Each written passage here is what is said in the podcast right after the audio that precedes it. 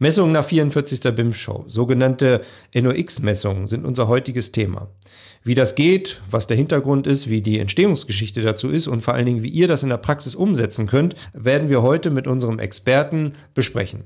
Hallo und herzlich willkommen zu unserem Podcast Handwerk to Go. Schön, dass ihr wieder eingeschaltet habt. Handwerk to Go, der Podcast.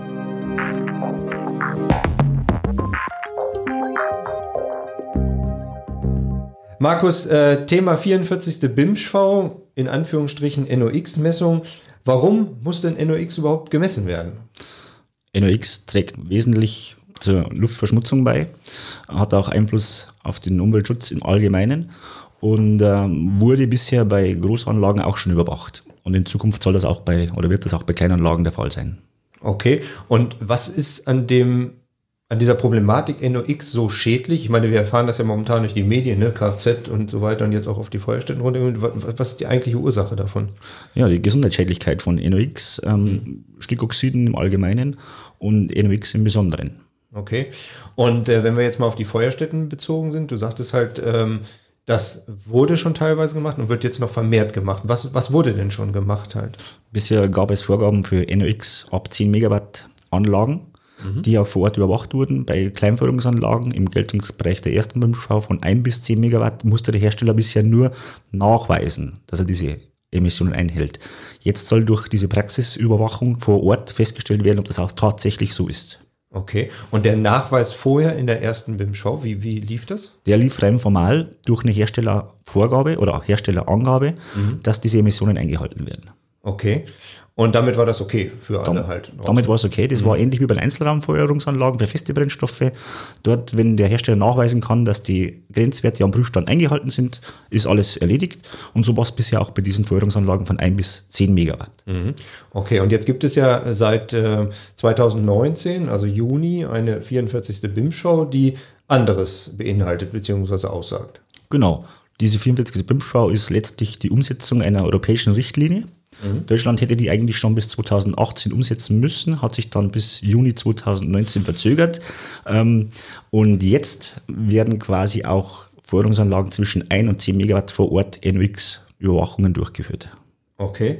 Bei ähm, dann neu installierten Anlagen im ersten Schritt oder in welcher Form? Richtig, bei neu installierten Anlagen ab diesem Zeitpunkt des Inkrafttretens der Verordnung und bei bestehenden Anlagen gibt es eine Übergangsfrist mhm. äh, bis 2022. Wenn mhm. noch keine Überwachung stattfand, spätestens aber bis 2025 müssen dann diese Anlagen zwischen 1 und 10 Megawatt vor Ort NOx-Grenzwerte nachweisen können. Okay. Und ähm, Du sagtest jetzt äh, bis 10 Megawatt. Das ist dann sozusagen aus der ersten BIM-Schau rausgenommen worden in die 44. rein. Ähm, damit gab es dann auch eine Änderung in der ersten BIM-Schau. Die ist dann damit nicht mehr drin. Genau, richtig. Mhm. Diese Paragraphen aus der ersten BIM-Schau wurden quasi in die 44. BIM-Schau übertragen, die diese Anlagen zwischen 1 und 10 Megawatt betreffen und Anlagen, die ohnehin schon genehmigungspflichtig waren. Also wir sprechen immer von nicht genehmigungspflichtigen Anlagen bis 10 Megawatt. Mhm. Aber Anlagen, die ohnehin schon genehmigungspflichtig waren, fielen bisher schon immer ab 20 Megawatt in die TH Luft oder 4 BIM-Schau und wurden schon immer auch überwacht, aber nicht durch den Schornsteinfeger, sondern durch Sachverständige nach 29b Bundesemissionsschutzgesetz. Mhm. Das heißt also, damit ist natürlich jetzt auch eine weitere Möglichkeit der Tätigkeit für euch als Schornsteinfeger halt gekommen, um halt auch zusätzlich eine Einnahmequelle zu haben. Ja gut, das muss man differenziert sehen, weil mhm. diese Anlagen zwischen 1 und 10 Megawatt wurden bisher in der ersten Schau ohnehin vom Schornsteinfeger gemessen. Ja. Jetzt kommt hinzu, dass diese NOx-Messung auch vom Schornsteinfeger durchgeführt werden darf. Das ergibt sich aus der 44. BIM-Schau zwischen 1 und 10 Megawatt. Allerdings ist es auch so, dass diese NOx-Messung oder diese Anlagen zwischen 1 und 10 Megawatt auch von Sachverständigen Messstellen überprüft werden dürfen. Das heißt, wir haben eine Weiterung unseres Aufgabenfeldes durch diese NOx-Messung, ist mhm. zum einen positiv, zum anderen kann es aber allerdings auch sein, dass es nicht nur explizit der Schornsteinfeger machen darf, sondern auch Sachverständige nach dem Bundesemissionsschutzgesetz. Mhm. Okay, das sind dann die Stellen, die du gerade gesagt hast. Genau. Okay. Und ähm, Jetzt ist das ja schon ein paar Monate im Gang halt letztlich. Gibt es erste Erfahrungen oder auch deinerseits persönlich halt, inwieweit da umgegangen wird? Oder ist das ein Problem draußen halt? Ähm, erste Erfahrungen waren immer oder sind immer abhängig von verschiedenen Rahmenbedingungen. Mhm. Die ersten Erfahrungen haben wir gesammelt, als wir mitbekommen haben, dass es diese 44 BIM-Schau mit NOx-Messungen geben wird, indem dass wir Feldmessungen durchgeführt haben mhm. an verschiedenen Heizungsanlagen dieser Größenordnung. Ähm, das war relativ entspannt, weil diese Anlagen in der Größenordnung immer sehr gut betreut werden durch den Betreiber. Wenn du sagst, ich will einmal dazwischen grätschen, wenn du sagst halt, ähm, das ist relativ entspannt, äh, wie muss man sich das vorstellen? Was sind das für Anlagen? Weil ich meine, 10 Megawatt, das ist ja schon eine ganz, eine ganz schön ordentliche Größe, ne?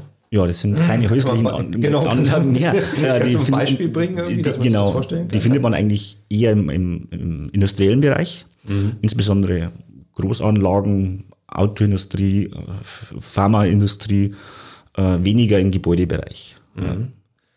Und die Anlagen sind dir aber bekannt, auch im Bereich äh, deines Care-Bezirkes, deiner Tätigkeit. Die Anlagen sind bekannt, weil bis 10 Megawatt waren die Anlagen ja immer schon überwachungspflichtig nach erster BIM-Schau durch den Schornsteinfeger. Mhm. Also wir wissen, wo die Anlagen bis 10 Megawatt äh, stehen. Mhm. Okay, und äh, was genau wird jetzt da gemessen, beziehungsweise was genau wird überprüft bei dieser Überprüfung nach 44. BIM-Schau?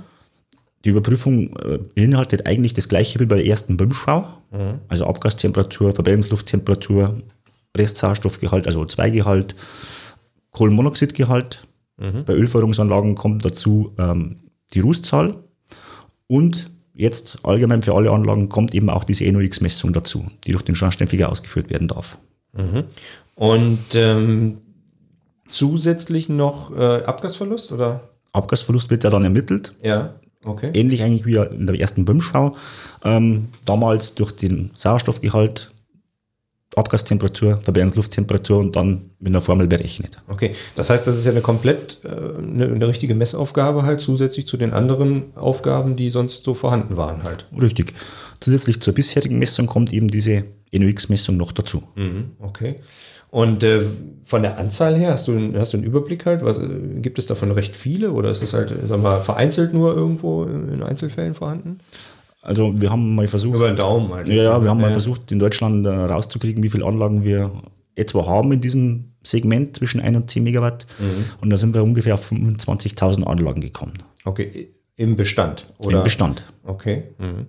Das sind ja doch schon einige halt. Das sind dann doch einige, aber meistens halt konzentriert dann auf wenige Betriebe, die dann eine große Industrieanlage haben und dann gleich fünf oder zehn solcher Großanlagen oftmals stehen haben. Okay. Und ähm, in der Praxis läuft das dann, ihr geht dann dahin, äh, versucht an die Anlage ranzukommen und führt dann diese Messung halt durch, jetzt im Besonderen halt bei den Neuanlagen. Genau, richtig. Mhm. Der Kunde muss ja ohnehin die Anlage abnehmen lassen von uns bis 10 Megawatt. Mhm. Ist ja ohnehin abnahmepflichtig, weil sie nicht genehmigungspflichtig ist. Und dann wird auch diese Messung mit durchgeführt. Mhm, okay. Ich musste zu meiner Schande gestehen, halt letztlich jeder Gast hat bei uns immer einen Getränkewunsch frei. wir haben uns, weil es ist ja noch hell draußen, halt, wir haben uns für ein stilles Wasser entschieden. Halt, Markus, ich hatte ganz vergessen, dir das einzuschenken. Ich würde dir jetzt glatt mal eben, ich kann dir zwar nicht das Wasser reichen, aber zumindest das Wasser einschenken. ist klar, vielen Dank. Und damit kriegst du auch ein bisschen was zu trinken hier. Ähm, Entschuldigung. Kein Problem.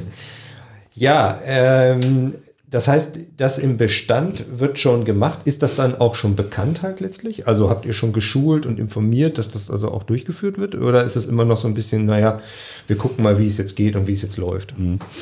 Ja, die ersten Schulungen haben ja schon im März letzten Jahres stattgefunden, auf Bundesebene.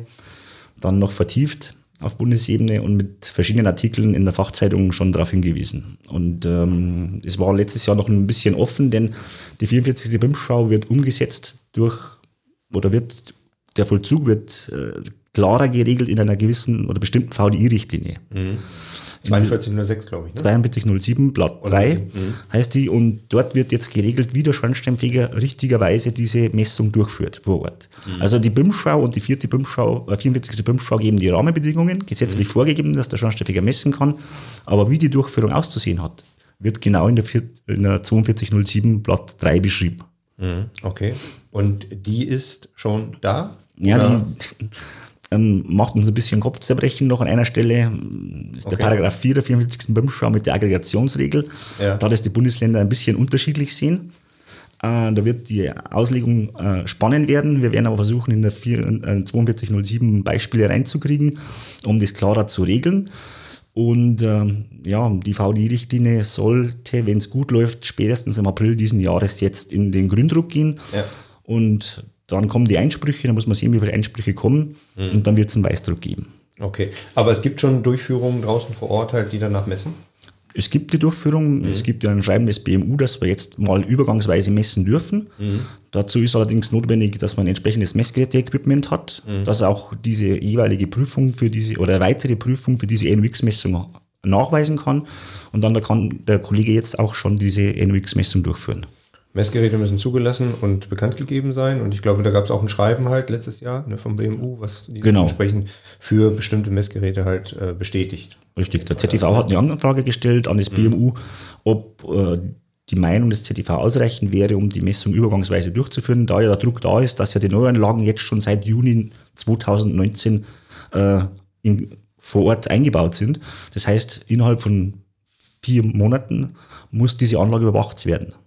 Und vier Monate ist ja. im Oktober rum gewesen. Ja, genau. Ja, ja, also ist Zeitdruck da gewesen, sodass mhm. man gesagt hat, übergangsweise darf man das machen. Mhm. Das heißt, zu dem Zeitpunkt muss dann auch klar sein, mit welchen Messgeräten man dann entsprechend halt losgehen kann. Genau, richtig. Da gibt es ein Rundschreiben des ZTV. Mhm. Da sind die bisher bekannt gegebenen Messgeräte aufgelistet und der Kollege kann sich dann sein Messgerät wählen und dann weiß er, aha, mit diesem Messgerät darf ich NOx-Messungen durchführen. Okay. Ähm, wo wir jetzt gerade bei den Messungen sind, beziehungsweise Messgeräten sind, welche Änderungen ergibt sich halt ähm, von dem normalen Messgerät zu dem Messgerät halt, was man jetzt einsetzen muss für die sozusagen NOx-Messung oder 44. Mhm. Wünsch-Messung? Ja, von normalen Schornsteinfeger-Messgerät her braucht es halt eine Erweiterung mit einer NOx-Zelle, mhm.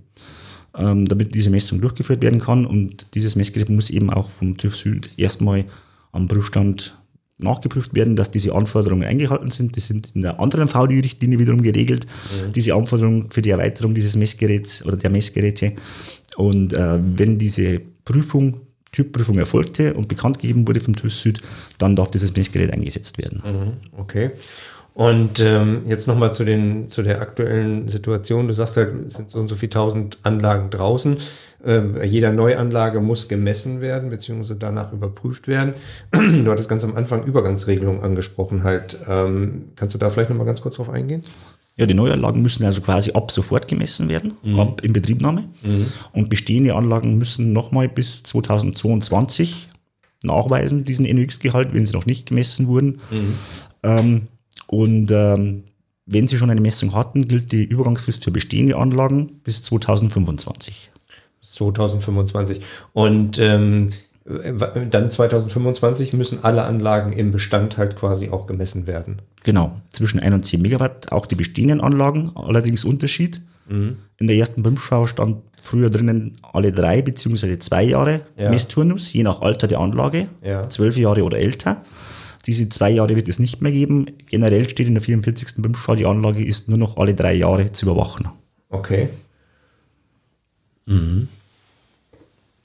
Gut, da gibt sich natürlich dann auch eine kleine Änderung halt dadurch. Ne? Genau, mhm. weil die Anlagen meistens älter sind in diesem Großsegment, ja. Großindustrieanlagen.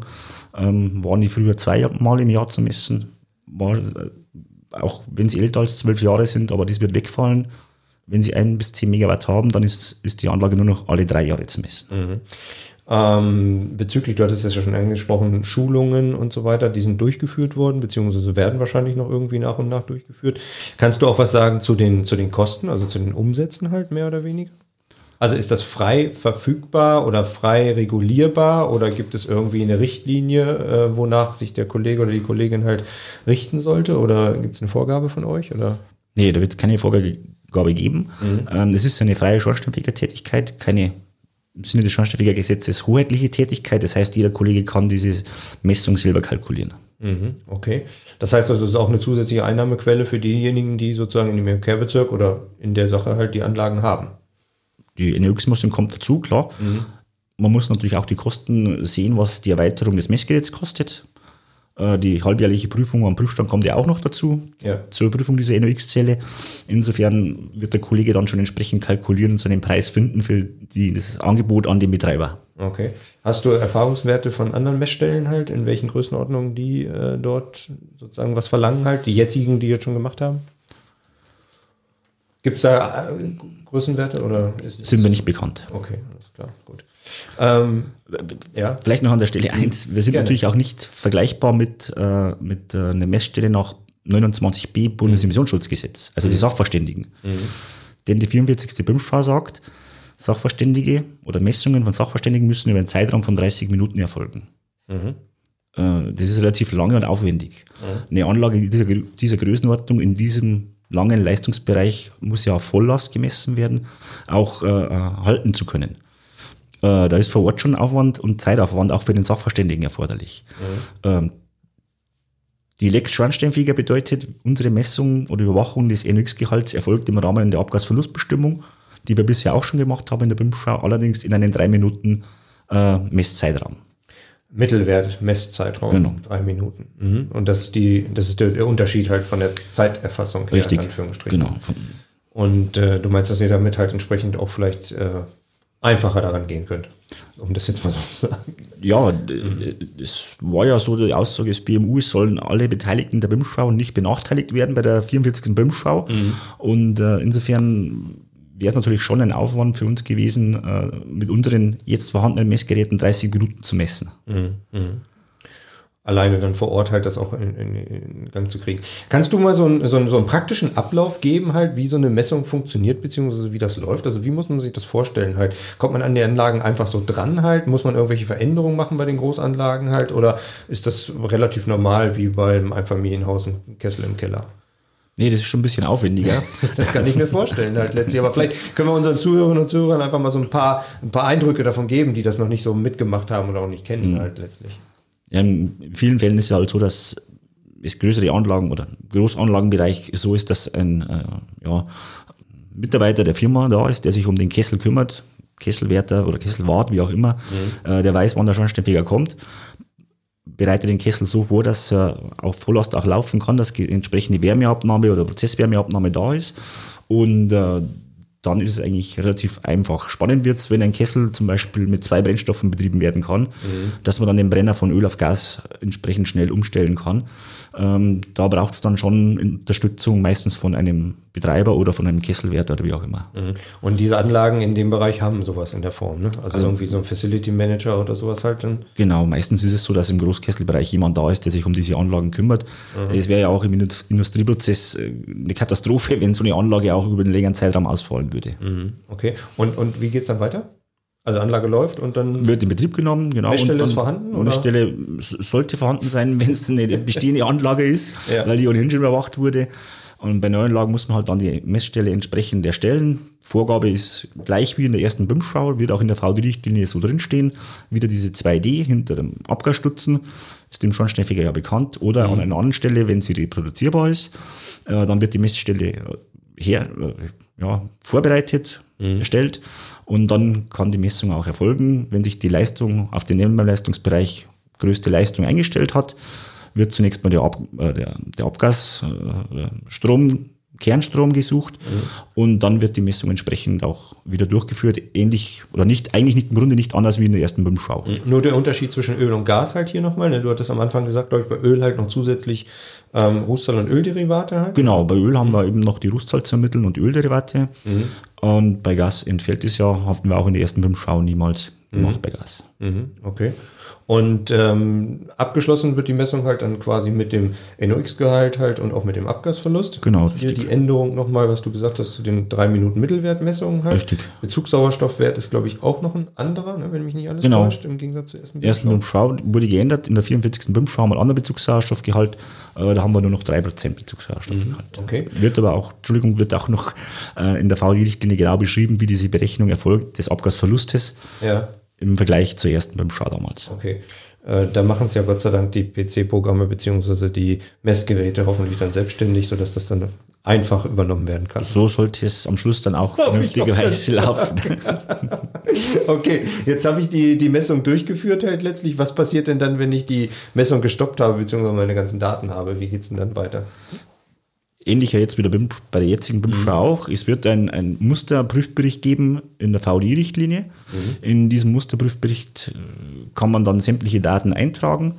Ähm, und äh, dieser Bericht wird dem Betreiber zur Verfügung gestellt. Mhm. Und der Betreiber hat die Aufgabe, die, oder die Verpflichtung, dieses Messergebnis an, den, an die zuständige Behörde weiterzuleiten. Okay. Also es ist nicht mehr so. Langsam jetzt. Ich ja. muss ja noch mit, ein bisschen mitkommen halt. Also der, du als äh, Schornsteinfeger gibst halt diesen Messbericht halt dem Betreiber. Das ist jetzt dieses Industrieunternehmen halt letztlich und dieses Industrieunternehmen muss das der zuständigen Behörde geben. Genau. Okay, jetzt stellt sich für mich die Frage, wer ist die, wer ist die zuständige Behörde in dem Falle?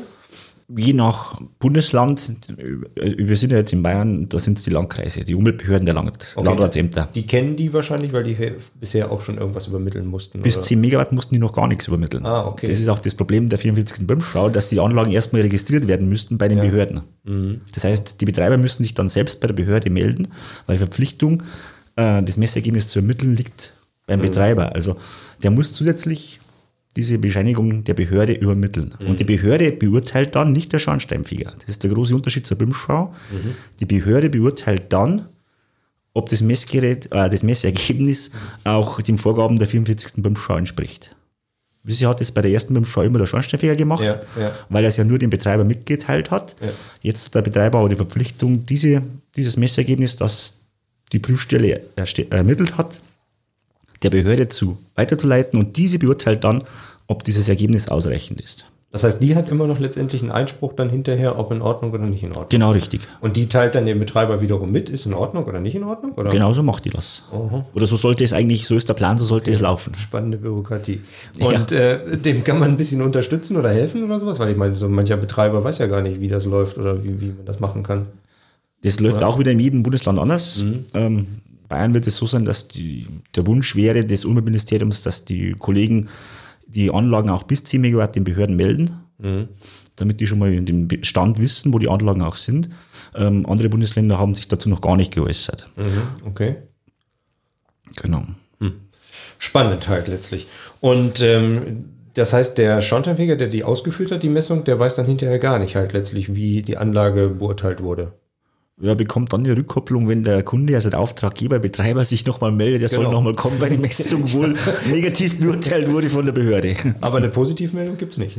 Nein, ja, wir geben auch keine Negativmeldung. Also es steht ja. nicht mehr drauf auf der Messbestellung, wo früher bei der BIM-Schau Messergebnis in Ordnung, nicht in Ordnung, sondern es mhm. wird draufstehen, so ist das Ergebnis und jetzt mhm. an die Behörde. Okay. Ja, eine spannende Sache halt letztlich mal. Ein bisschen anderer Weg als bisher. Ne? Also ist ja genau. doch ein bisschen was Neues halt ja. letztlich. Ähm, Markus, wie, wie geht es da weiter? Also jetzt haben wir ja viel erfahren, wie das, wo das herkommt halt, sag mal, wie es entstanden ist, wie die aktuelle Situation ist und so einen kleinen Ausblick halt, ähm, wie, wie geht es in dem Bereich weiter? Ist jetzt erstmal da einfach so da und wir machen oder sowas? Oder was sind so die nächsten Schritte? Der nächste Schritt ist, dass wir jetzt zusehen, dass wir diese VDI-Richtlinie durchkriegen, so schnell wie möglich, mhm. um dann den Kollegen die Anleitung zu geben, wie wird denn dann speziell gemessen, was sind die besonderen Anforderungen, wo müsst ihr aufpassen und äh, die, die Kollegen auch zu motivieren, dass sie den Kunden auch entsprechend beraten, den Betreiber, dass er sich auch an die Behörde wenden muss, um sein Messergebnis vorzulegen. Und äh, ja, wir werden jetzt sehen, versuchen das äh, bestmöglichst umzusetzen. Äh, die Informationen an die Kollegen jetzt ein Stück weit, wenn mehr da ist, auch nochmal nahe zu bringen, mhm. intensiv zu schulen. Und dann hoffen wir, dass auch das flächendeckend so umgesetzt wird, wie wir uns das vorstellen. Das ist ja nicht ganz einfach, es muss bundesweit halt gemacht werden genau. in der Form. Du hast selber auch ähm, ein oder mehrere Artikel geschrieben in eurem Fachmagazin halt zu diesem Thema. Das heißt also, derjenige, der jetzt hier das hört oder diejenige kann sicherlich auch beim ZIV Schornsteinfegerhandwerk ähm, nochmal nachgucken halt in den Ausgaben 2019 irgendwie zum Ende des genau. Jahres halt sind ein paar Artikel erschienen. Ähm, gibt es darüber hinaus irgendwie Publikationen oder wo man weitere Informationen kriegen kann? Ja, eben wenn diese VDI-Richtlinie mehr oder weniger mhm. in trockenen Tüchern ist, äh, haben wir uns vorgenommen, dass wir auch von seitens ZTV ein Merkblatt schreiben. Mhm. Vielleicht auch ein eigenes Arbeitsblatt. Das kommt jetzt ganz auf den Umfang drauf an, aber mhm. auf jeden Fall wird es dann nochmal jetzt spezifisch Informationen geben, äh, speziell für die Kolleginnen und Kollegen, damit diese die Messungen auch umsetzen können. Also ist dann der nächste Schritt, der jetzt kommt. Aber da müssen wir noch ein bisschen warten, bis die VI-Richtlinie zumindest im Gründruck ist, mhm. und damit es auch verlässlich ist. Okay. Ähm, du bist ja schon seit, ich meine, wir kennen uns jetzt auch schon ein paar Jahrzehnte, hätte ich beinahe gesagt, halt letztlich, aber du bist ja schon auch Ewigkeiten halt im Schornsteinfegerhandwerk unterwegs mit deinem Kehrbezirk auch hier und ähm, auch auf Innungs-, LIV und auf ZIV-Ebene als stellvertretender Bundesinnungstechniker. Ähm, was beschäftigt dich sonst noch so? So mal so einen kleinen Blick über den Tellerrand halt, wo wir dich hier schon sozusagen im Studio haben. Ja, momentan aktuell haben wir vorher schon gesprochen, Äh, die Ableihbedingungen nach Paragraph 19, erste mhm. Für Kleinfeuerungsanlagen mit festen Brennstoffen ist natürlich ein wesentliches Thema. Ja. Der aktuelle Stand zur KÜO ist ein Thema. Die Notifizierung liegt ja momentan in Brüssel, deswegen verzögert sich die KÜO wieder, mhm. wohl momentan. Und ja, was haben wir noch so auf der Agenda? Die Luftdichtheit von Feuerstätten vielleicht noch. Und da gibt es einiges Dichtheit von Abgasanlagen. Ähm, gab ja mal einen schweren Unfall mit einer undichten Abgasanlage. Da muss man mhm. auch mal sehen, was man da tun kann. Und ja, auch die Umsetzung TRGI, gerade mit der neuen Verbrennungsluftberechnung, ist ein ganz wichtiges Thema für die Kolleginnen und Kollegen. Mhm. Und ja, momentan das Gebäudeenergiegesetz.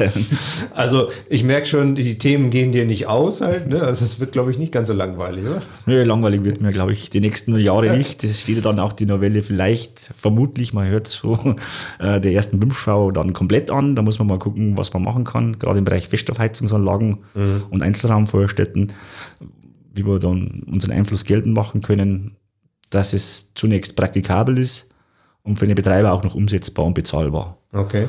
Ja. Und da wollen wir uns schon stark machen und werden sehen, wie wir uns da positionieren. Ja, ich kenne dich ja schon ein bisschen. Also das ist schon, ihr versucht das schon mit breiten Schultern aufzutreten. Ich denke, das funktioniert schon halt. Und ähm, einzelne Themen, also wie zum Beispiel, was du angesprochen hast, TRGI, sichere Verbrennungsluftversorgung halt, ne? immer wieder ein heißes Thema. Ich möchte auch hier nochmal unseren Zuhörern und Zuhörern den Podcast mit Stefan Gralab ans Herz legen. Wir hatten ja. den auch zu Gast im Studio halt. Und äh, trotz seinem Sächsischen halt das sehr gut hingekriegt halt. Und da merkt man halt auch, wie verwoben und wie schwierig das doch ist und dass man sich wirklich mit dieser Thematik ein bisschen mehr auseinandersetzen muss. Ne?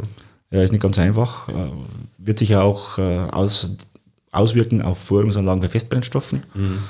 die damit betrieben werden, weil die ja durchaus dann in Verbindung mit Gasfeuerstätten in einem Aufstellraum oder Aufenthaltsraum ja. oder auch äh, ja, in einer Nutzungseinheit betrieben werden und dann ist das schon eine ganz andere Herausforderung. Mhm. Okay.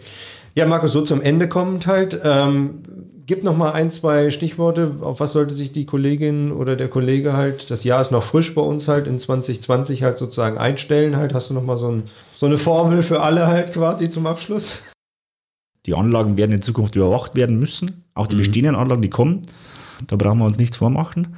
Da müssen wir die Kollegen auch nochmal mitnehmen mhm. und auch nochmal schulen. Aber jeder kann sich dann überlegen in seinem Kehrbezirk, wie viele Anlagen habe ich überhaupt? Wenn mhm. überhaupt. Es gibt ja auch Kehrbezirke, gibt es solche Anlagen gar nicht. Mhm gerade im ländlichen Bereich mit ja. ein- Zweifamilienhäusern ja. ist das ja nicht der Fall. Aber diejenigen, die betroffen sind, müssen sich jetzt schon überlegen, wie starte ich mich messgerätetechnisch aus? Wir haben jetzt die gesetzlichen Rahmenbedingungen in der ersten BIMSCH und 44. BIMSCH-Schau.